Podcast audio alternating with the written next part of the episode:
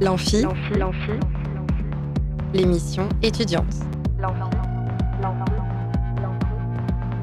Alors la plupart du temps, on est là à se balader dans les rues, à se trimballer.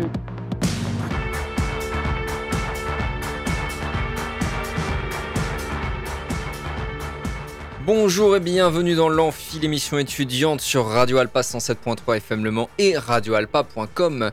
Aujourd'hui, nous recevons de nouveau un musicien qui sort son deuxième album solo et dont les productions sont tout à fait intrigantes. Bonjour Flavien Le Bailly. Et bonjour, merci de me recevoir. C'est un plaisir. On parlera de votre parcours, de vos influences musicales et évidemment de ce nouvel album solo, Earthquake. Puis nous serons avec Merlin pour sa chronique cuisine. Salut Merlin. Salut. J'ai réussi à activer ton Ah. micro juste à temps. C'est parti tout de suite donc pour notre premier invité du jour. Plus on est de fou et plus on rit. Là où ça devient grave, c'est quand on est plus on est de fou et plus on s'emmerde. Flavien, Flavien Bailly, vous êtes guitariste et compositeur, vous donnez également des cours de guitare.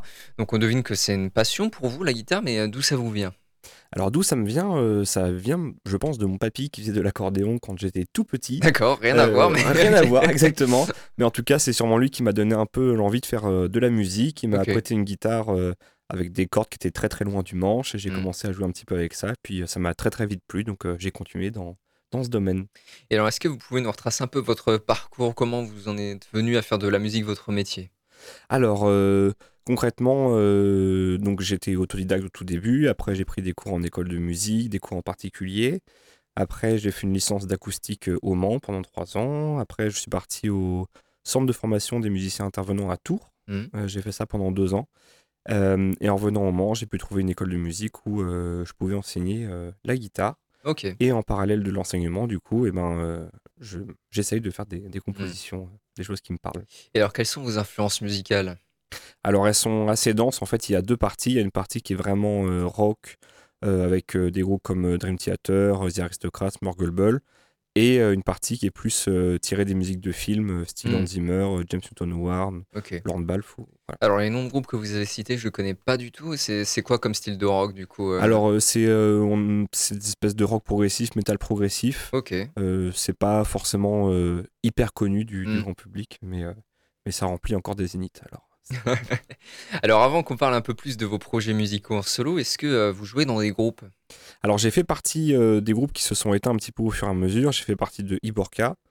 Euh, j'ai fait partie d'un groupe qui s'appelait Unlashing the Beast, un groupe de, de, de métal aussi, et des groupes d'adolescents quand, quand j'étais un petit peu plus jeune. Mhm. Et après, ils sont tous partis un petit peu, ne serait-ce que dans l'intermittence avec leurs projets annexes, etc. Donc on se voit dans les bars, mais on se voit pas forcément pour, pour travailler ensemble. Donc, ces deux groupes-là, Iborke et Unlashing the Beast, ça a été des étapes importantes pour vous? Alors parfaitement, euh, Iborka, c'est des groupes, euh, c'est un groupe avec lequel on a partagé 7-8 ans de scène. Ah oui, quand même. quand même. Mm. Euh, on a fait des, euh, des, des belles premières parties, on a joué un petit peu partout. Et c'est un groupe qui a été ultra formateur parce que c'était un trio, euh, guitare, basse et batterie. Donc euh, quand on n'est que trois, il faut réussir à faire sonner un projet à trois. Donc Mm. euh, trouver, des, trouver des choses pour que la guitare elle fonctionne toute seule. Euh, Quand la guitare elle prend le solo, bah faut que la basse elle compense, etc. Mm. Donc euh, essayer de se prendre la tête sur, tes, sur ces petites Mm. choses-là. Quoi. Et alors, vous avez également une carrière solo dont on va parler plus en détail. Euh, Est-ce que vous avez un nom de scène pour cet aspect de votre activité ou vous gardez votre nom, euh, Flavien Pas du Lebailly. Flavien Le Bailly. Ok. Alors, est-ce que vous, ce que vous faites, euh, ce que vous faisiez plutôt au sein de Jacketopi, euh, pardon, de euh, Iborka et Unlashing the Beast, ça ressemble à ce que vous faites en solo? Alors, pas du tout. Euh, justement, euh, c'est pour ça que j'ai pris une direction un petit peu plus solo.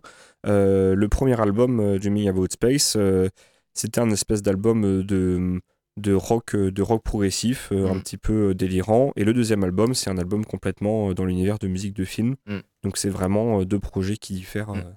De ce que j'ai pu faire auparavant. Alors, on va tout de suite s'écouter un extrait de votre deuxième album solo Earthquake. Et pendant qu'on écoute ça, vous pouvez gagner des places pour un des concerts en partenariat avec Super Format dans le cadre de Le Mans Sonore, soit Pierre Demar et Jean Castel, City Girl par Tom Bellum, qui est un ciné-concert au cinéaste, et Molécule. Gagnez une place au choix en appelant au 02 43 24 37 37 pendant qu'on écoute Stay With Us de Flavien Le Bailly. Breaking news. At 6:37 p.m., a space shuttle crashed right here among us. A child was found inside. He was immediately rescued and taken to the nearest hospital. As of right now, we do not know whether he sustained any life threatening injuries. But we have to wonder what he experienced out there.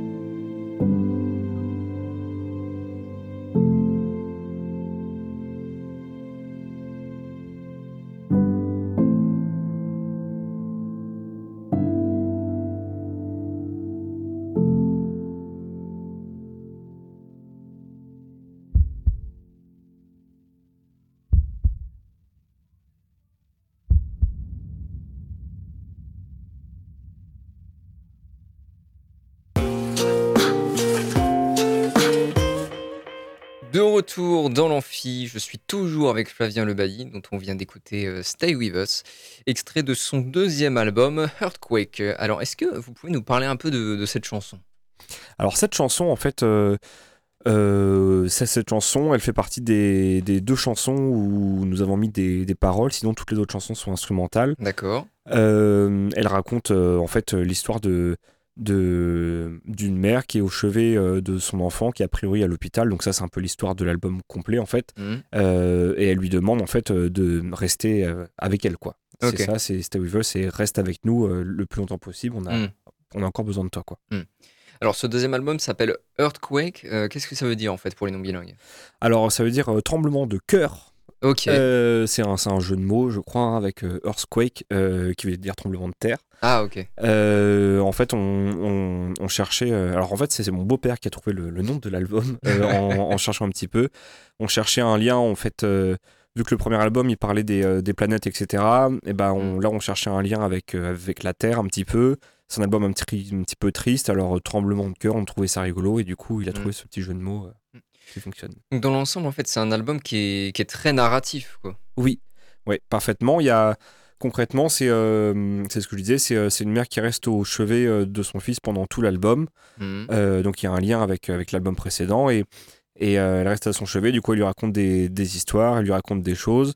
Donc des fois, c'est juste instrumental, il n'y a rien du tout. Et des fois, c'est très très narratif, comme tu l'as dit, avec, avec une voix qui raconte Alors, ça fait suite du coup au premier album qui s'appelle The Dreaming About Space, c'est bien ça? C'est ça, exactement.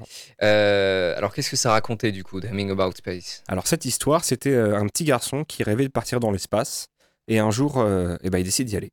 Donc euh, il y va, il se construit sa propre, son propre vaisseau spatial, et il y va, il arrive sur une planète qui s'appelle Xenion 500, et qui est complètement déjantée, où il rencontre plein plein de, de personnages un petit peu loufoques.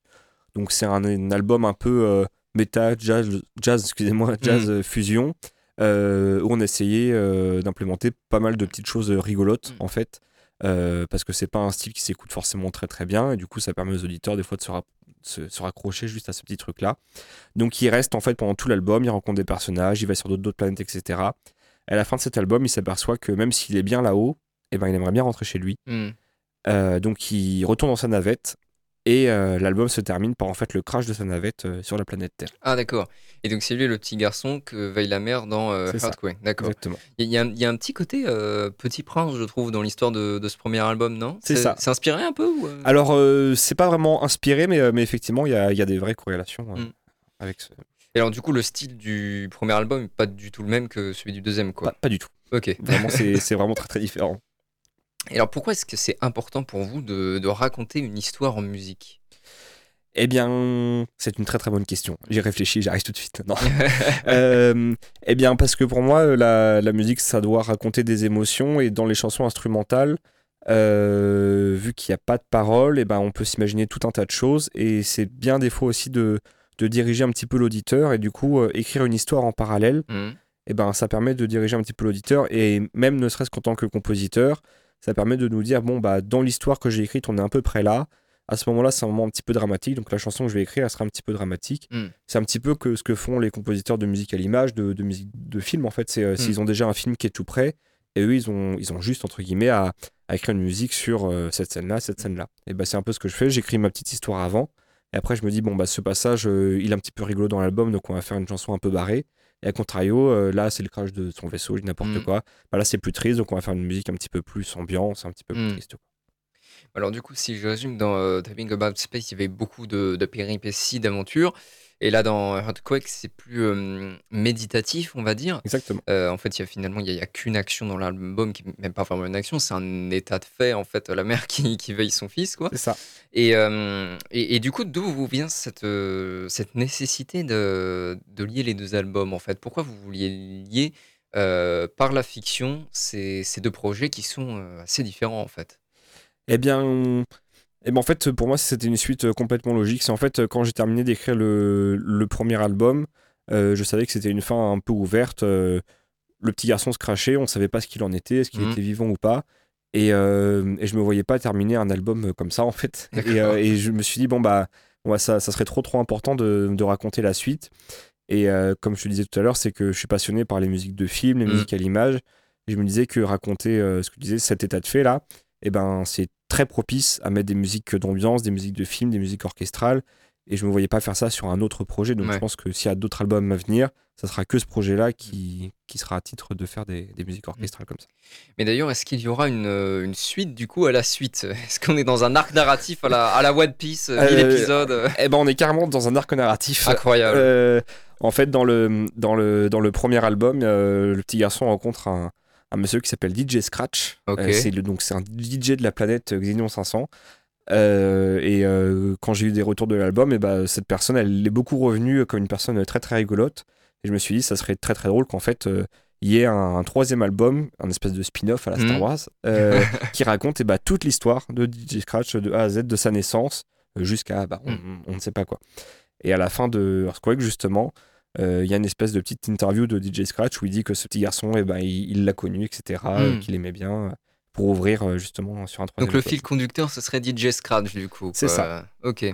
Donc vous avez l'idée de vraiment tout un arc narratif sur ce personnage-là. C'est c'est ça, c'est ça. Et puis après le quoi troisième. Pardon. Euh, non, allez-y, allez-y. Et puis euh, par contre, après le troisième album, euh, je sais pas, ça se trouve, ça s'arrêtera là parce que Mm. j'aurais euh, j'aurais explosé tout ce que j'avais dans ma tête. Et, Du coup, c'est quoi le concept de ce personnage DJ Scratch Eh ben, eh ben c'est un personnage qui est en perpétuelle construction. D'accord. ouais. En tout cas, c'est un, personnage qui se veut.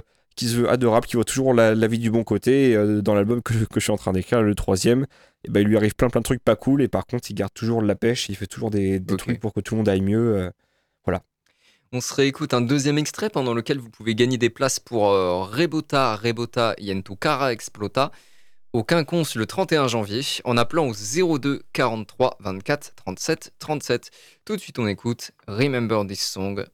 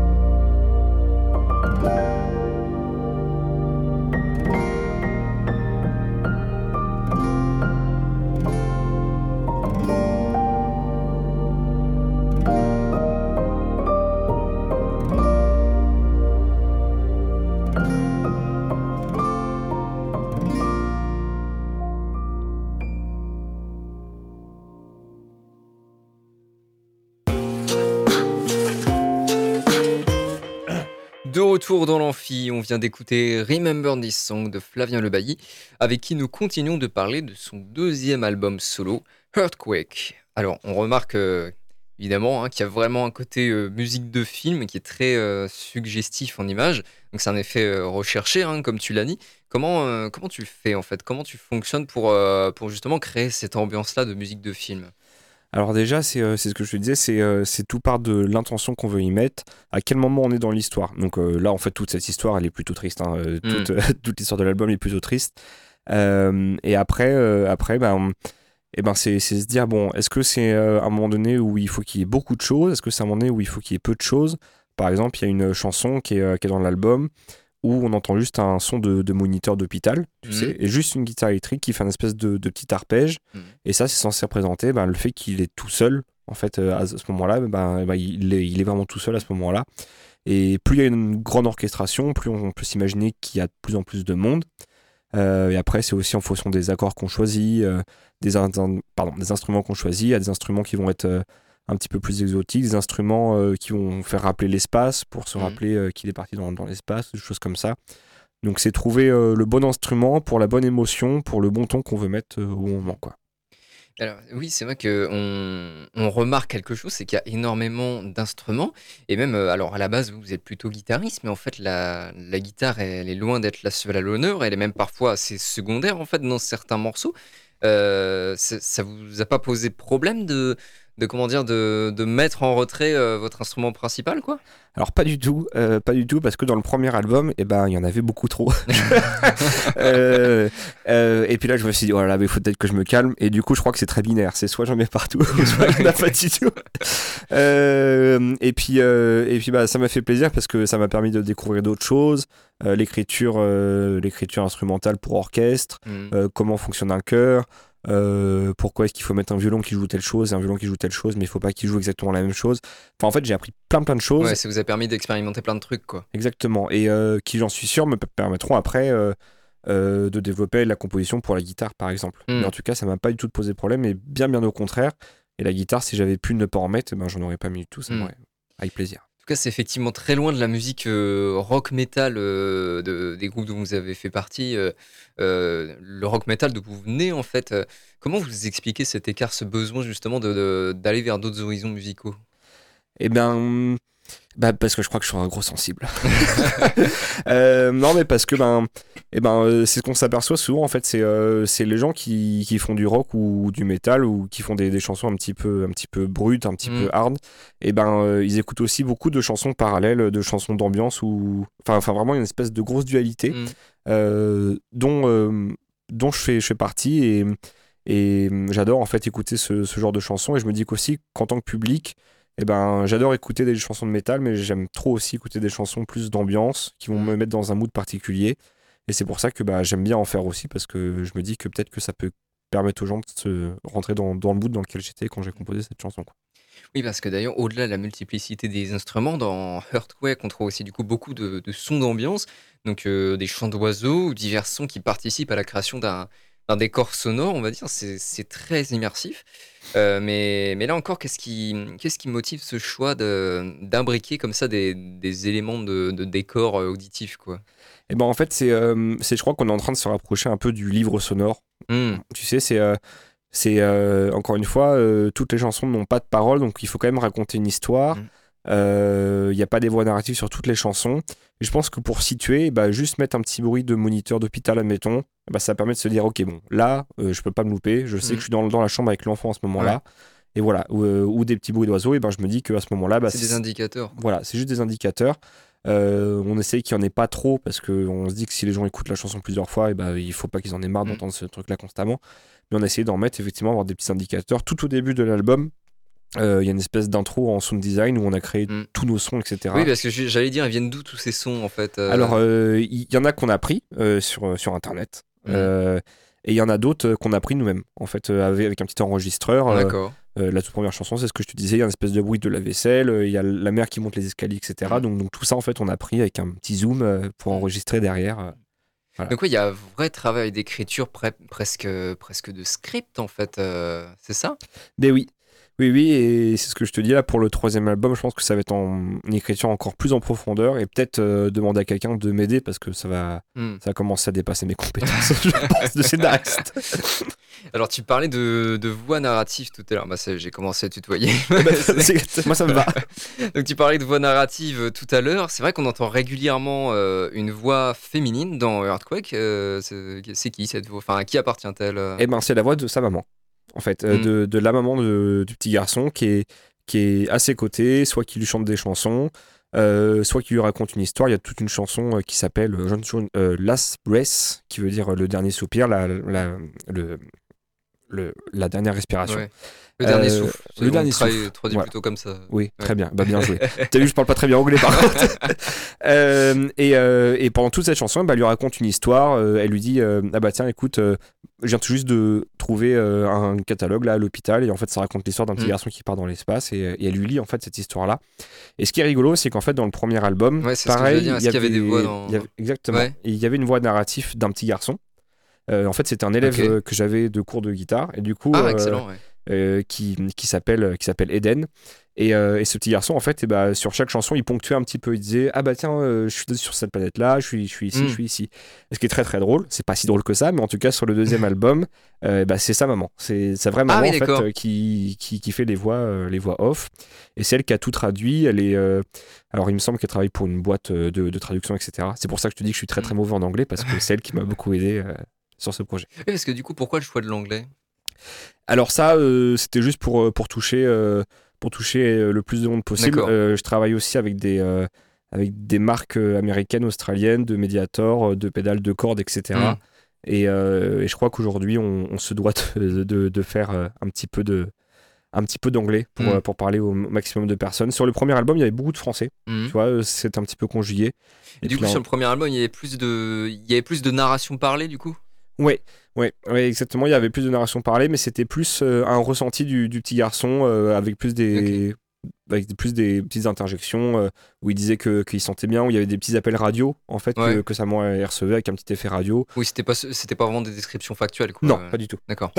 Voilà, ouais, où il disait bon, moi voilà, je suis allé sur cette planète là, c'était complètement dingue. Bon, là par contre, maman, tu me manques, j'ai envie de rentrer. Alors maintenant, euh, quand on est musicien, ce qui est, ce qui est bien aussi, c'est de faire euh, des concerts, des lives. Mais euh, cet album, Earth, Earth, j'ai oublié le nom, Earthquake, Earthquake, voilà, ça doit être un peu compliqué à reproduire en live, non? Ça va l'être. Et c'est pour ça que ça sera sûrement pas fait.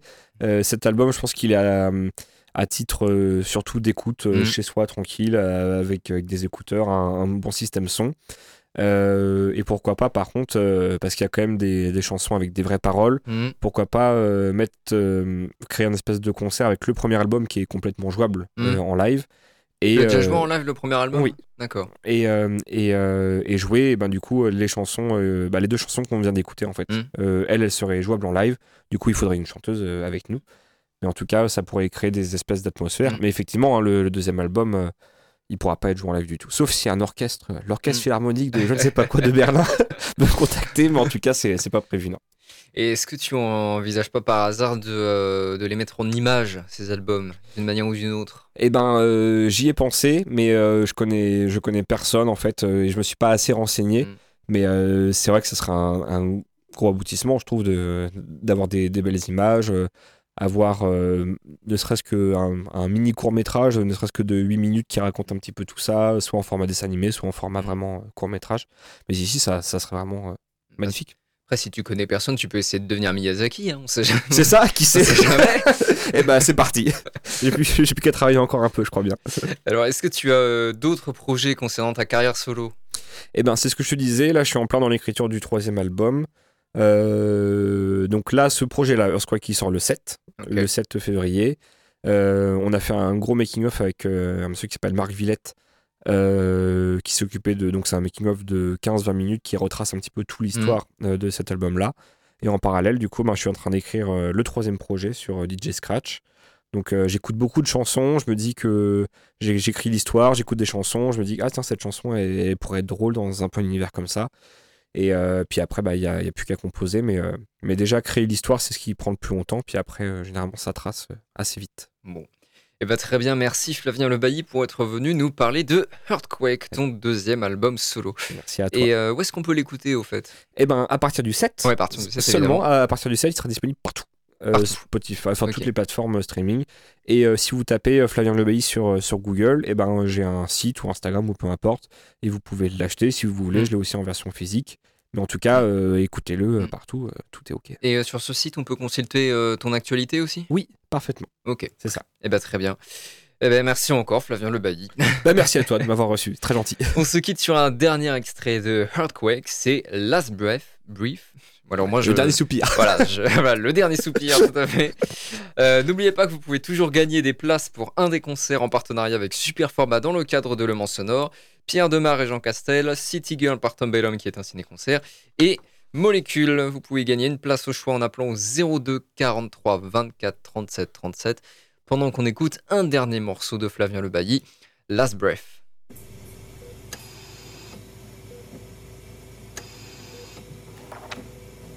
I found this story for you. I think you'll like it. Today was the day Jimmy had been waiting for so long. His dad was finally allowed to take someone in his shuttle with him. Jimmy was so excited he hadn't slept for seven days before they were scheduled to take off. If I don't sleep, time passes more slowly, he would complain. But I just can't sleep. The day had finally arrived. Discovered a place filled with space rockets, space shuttles, and even things he had never seen or heard of before. People were giving him instructions on many things, but he wasn't really listening. Starry eyed, he was looking at his own reflection in the mirror, awed by the magnificent white spacesuit he was wearing. I'll have to be careful not to get it dirty up there, he thought. Kid, you listening? It's important. An agent was calling him back to Earth. It was the longest explanation he had ever listened to. But finally,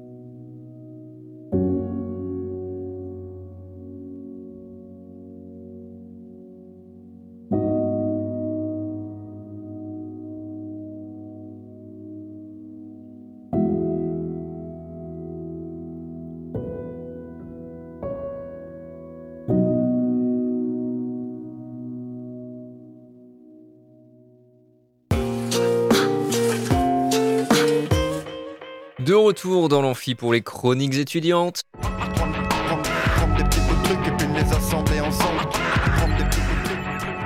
Et on est avec Merlin. Salut Merlin. Aujourd'hui, je vais parler d'un sujet qui fait débat au niveau de ses origines, mais qui n'en est pas moins bon. Les frites. Ah, super. Allez, c'est oui. parti. Ce plat emblématique de la cuisine n'a pas d'origine claire, même si on sait que c'est soit français, soit belge. Je vais donc vous exposer les deux points de vue. Mais d'abord, même si je pense que tout le monde le sait, une frite est un bâtonnet de pommes de terre cuit dans une friture de graisse animale, le bœuf en général, ou de l'huile. Mais certaines personnes font cuire leurs frites dans du gras végétal comme de la margarine ou encore dans des air fryers. La graisse de bœuf est surtout utilisée au nord de la France et en Belgique pour la cuisson des frites. La frite est devenue l'un des plats les plus populaires au monde, avec, euh, au même titre que la pizza ou les pâtes. pour vous dire, on consomme 11 millions de tonnes par an, soit à peu près 1,3 kg par an et par habitant de la planète entière, et sans compter les fêtes maison. La Belgique est d'ailleurs le plus gros expo- le plus gros, pardon, le plus grand exp- exportateur, je vais y arriver, Bravo. et consommateur de frites au monde, avec 16 kilos par an et par habitant. Bon, comme je l'ai dit tout à l'heure, l'origine des frites est controversée, car son nom vient de pommes de terre frites, et ce terme se retrouve dans des nombreux livres de... dans de nombreux... C'est pas ma soirée. Dans de nombreux livres de cuisine du 18e et 19e siècle, sans que les auteurs spécifient leur forme. Les frites étaient donc soit en rondelles, soit en bâtonnets ce qui, pon- ce qui peut donc amener à des confusions et interprétations mauvaises de la part des historiens. Une des premières mentions de la frite a été faite par un militaire hispano-chilien avec un nom relativement complexe, qui est Francisco Núñez de Pineda y Bascuñan. Bah, celui-là, tu l'as prononcé sans faute pour Ouais. le coup. Il décrit la nourriture offerte euh, à deux Amérindiens en euh, 1629 comme des pommes de terre cuites et frites. Et d'après ce que j'ai lu, le débat ne sera jamais clos. Pour les Français, il semblerait qu'elle aurait été inventée par la Révolution- pendant la Révolution française à côté du Pont Neuf. Elles auraient eu pour nom pommes de terre du, euh, pommes du Pont Neuf, mais ces pommes du Pont Neuf étaient des pommes de terre coupées en rondelles et non en bâtonnets, et elles étaient enduites de pâte de friture. Elles auraient été inventées par un certain François Louis Braque, qui aurait co- commencé à les utiliser pour accompagner de la viande euh, ou des légumes. Cette recette est trouvable dans un livre de, de cuisine intitulé La cuisine républicaine sous les noms de pommes de terre en friture. La version belge de l'histoire de la frite remonte au XVIIe siècle dans la, dans la région de Meuse en Belgique. Selon la légende, les habitants de cette région ont commencé à frire des petits poissons, mais lorsque la rivière gelait pendant l'hiver et que la pêche devenait impossible, ils découpaient alors des pommes de terre en forme de poisson, puis en bâtonnets, et les faisaient frire. C'est une version qui est démentie par certains historiens, car les pommes de terre ne seraient arrivées que plus tard en Meuse et que surtout, la matière grasse utilisée pour faire de la friture était quelque chose de très rare et donc très peu utilisé par les paysans de la région. Mais en tout cas, la première baraque à frites est bien belge. Et oui, c'est en 1841 qu'un Allemand aurait ouvert la première friterie du monde en Belgique. Et pour nos amis anglophones américains, le terme French fry viendrait d'un soldat américain présent sur le sol belge pendant la Seconde Guerre mondiale à qui on aurait fait goûter nos frites. Et le mot French viendrait donc de la langue parlée à ce moment-là par les hôtes belges. Bref, comme vous le savez, le débat est interminable, mais il y a un point où les Français et les Belges sont d'accord, c'est tout ce qu'on peut faire avec des frites. Et en voici quelques exemples. Les indétrônables moules frites, le succulent steak frites, le seul plat anglais superbement bon, le fish and chips, la très belge mitraillette, qui est un sandwich avec euh, des frites et quelques autres choses à l'intérieur, le néerlandais capsalon, qui est une salade avec des frites dedans, ou encore un plat qui mériterait une chronique entière tellement c'est bon, un contraste parfait entre le crémeux et les frites, avec une pointe de fromage, je parle évidemment d'un plat venu tout droit du Québec, la poutine. C'est donc des frites arrosées de sauce brune et d'un fromage à grains. Ce plat est réellement super bon. Bon, revenons-en aux faits. Les frites se dégustent à toutes les sauces et sont appréciées de tous. D'ailleurs, les personnes qui n'aiment pas ça, je vous, suspecte d'être des extraterrestres. Mais les frites peuvent également se déguster seules quand elles sortent de la friteuse et qu'elles sont légèrement salées avec une pointe de ketchup ou d'autres sauces. C'est à ce moment-là qu'on les apprécie le plus. Bref, j'espère vous avoir donné faim et à la prochaine. Eh bien, merci Merlin pour ta chronique. Dernière chance pour gagner des places pour Rebota Rebota Yentukara Explota le 31 janvier au Quinconce en appelant 02 43 24 37 37. On se retrouve euh, juste après Thomas Fersen Borborigme pour un pourquoi lire en 2023.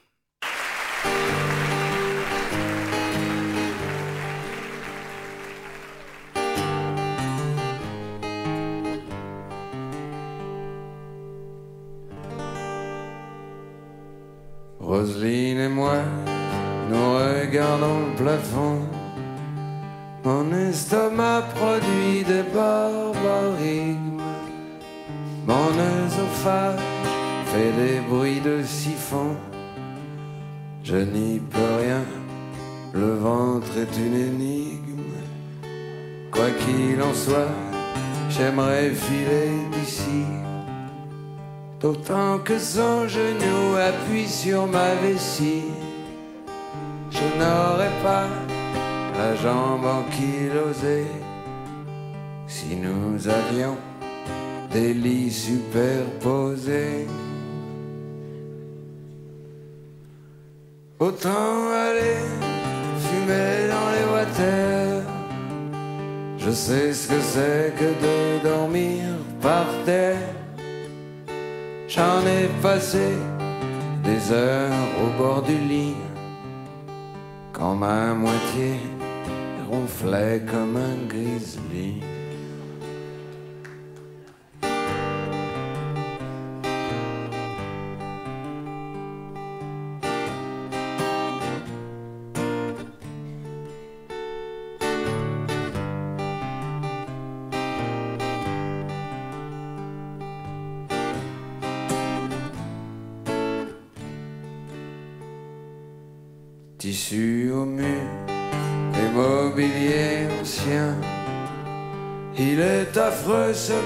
Masque vénitien. J'ai vu les mêmes hier à Monoprix. Sont les pensées qui meublent mon esprit. Quoi qu'il en soit, ça manque d'aération. D'autant que son haleine vient dans ma direction. Elle n'aurait pas la bouche qui fermente si elle suçait des bonbons à la menthe. Autant aller fumer dans les water.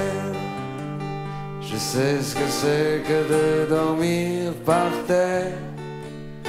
J'en ai passé des heures sur le balcon, à la fenêtre ou au bout du wagon.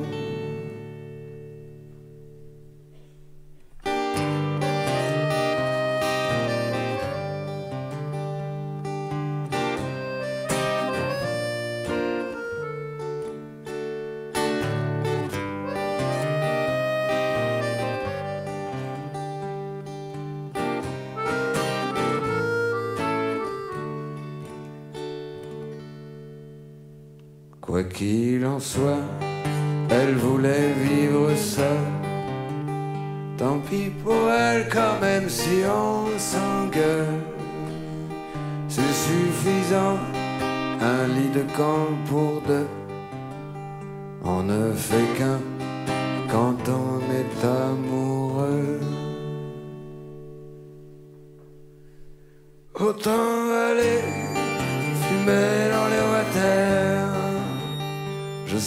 Que c'est que de dormir par terre. J'en ai passé des heures sur le balcon, à la fenêtre ou au bout du wagon.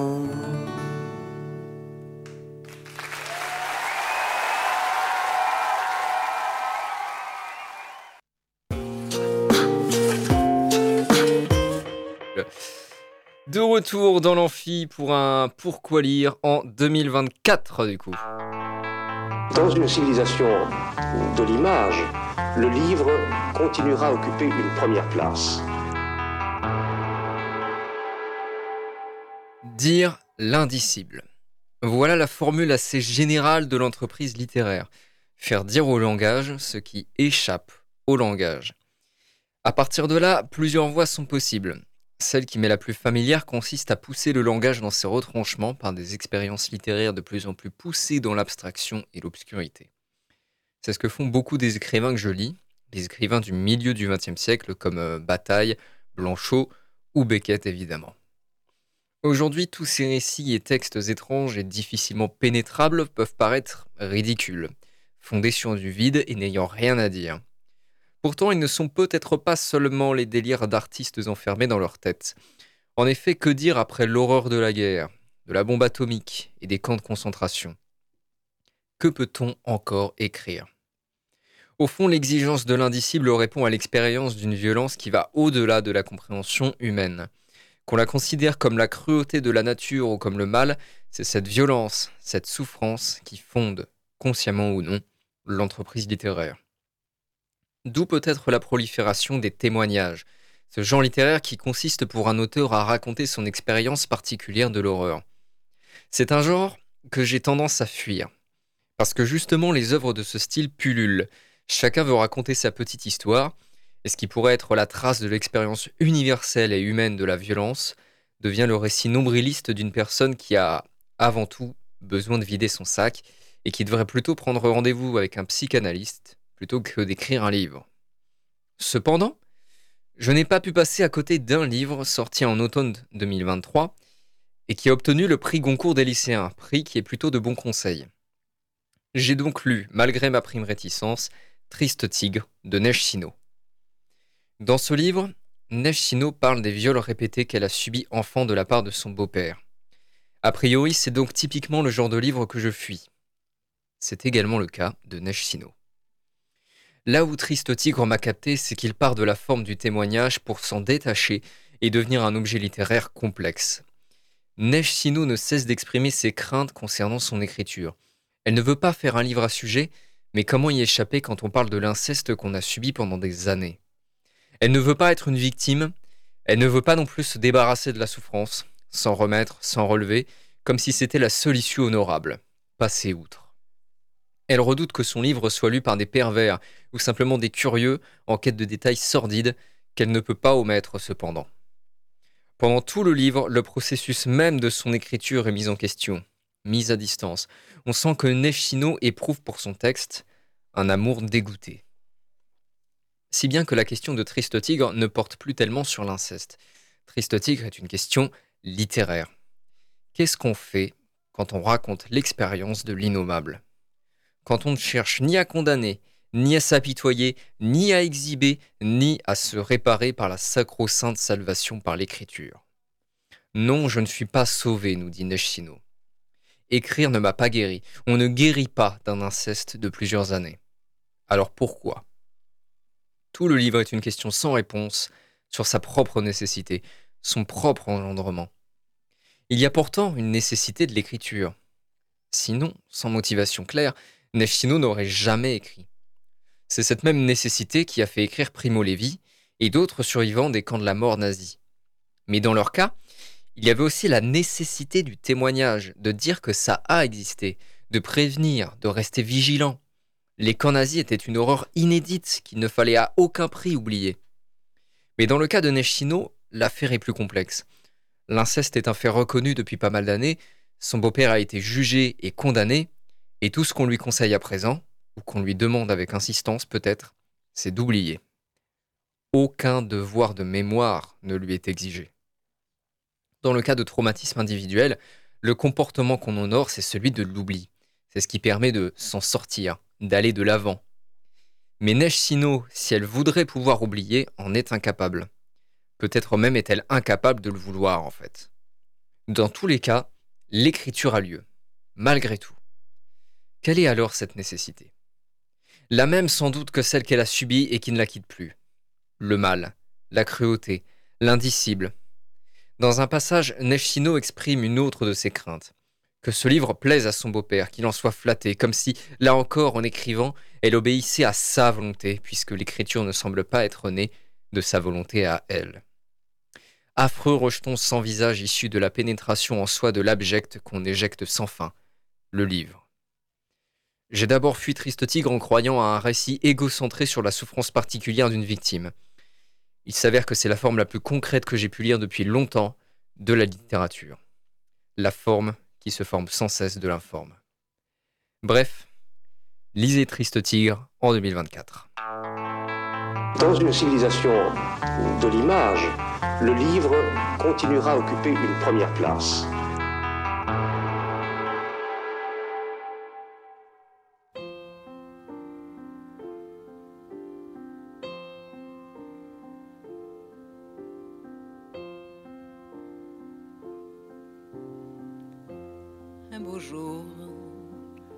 Peut-être une nuit près d'un lac je m'étais endormi quand soudain semblant crever le ciel et venant de nulle part surgit un aigle noir lentement les ailes déployées.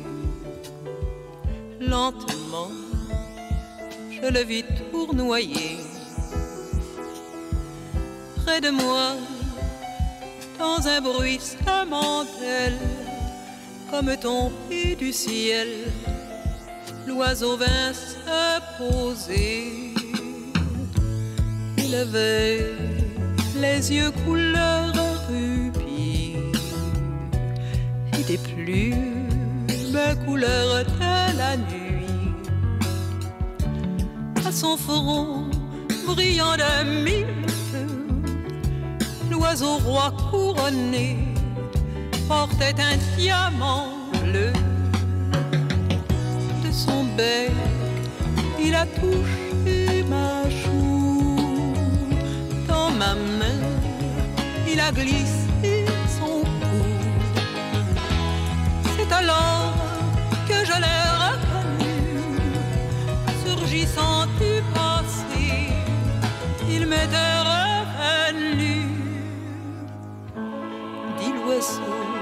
on dit emmène-moi, retournons au pays d'autrefois, comme avant, dans mes rêves d'enfant, pour cueillir en tremblant des étoiles, des étoiles, comme avant, dans mes rêves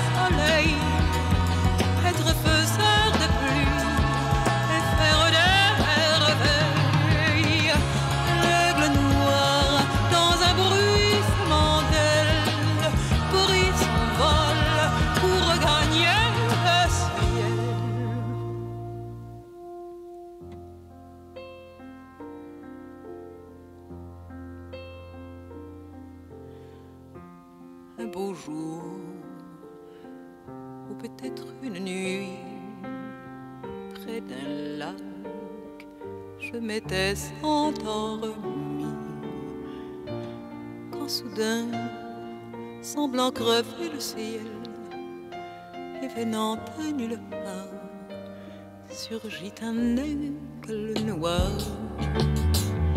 Un beau jour, où était-ce une nuit? Près d'un lac, je m'étais endormi. Quand soudain, semblant crever le ciel, et venant de nulle part, surgit un aigle noir. Un beau jour, une nuit, près d'un lac,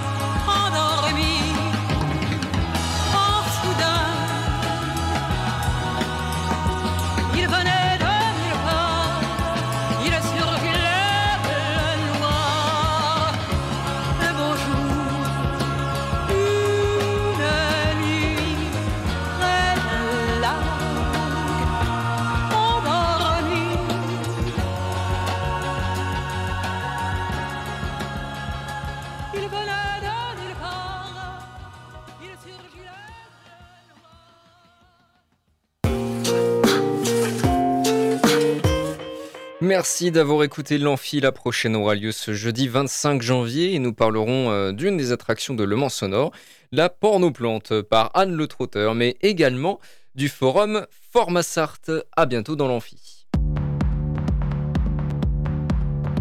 C'était l'Amphi, l'émission étudiante. Étudiante.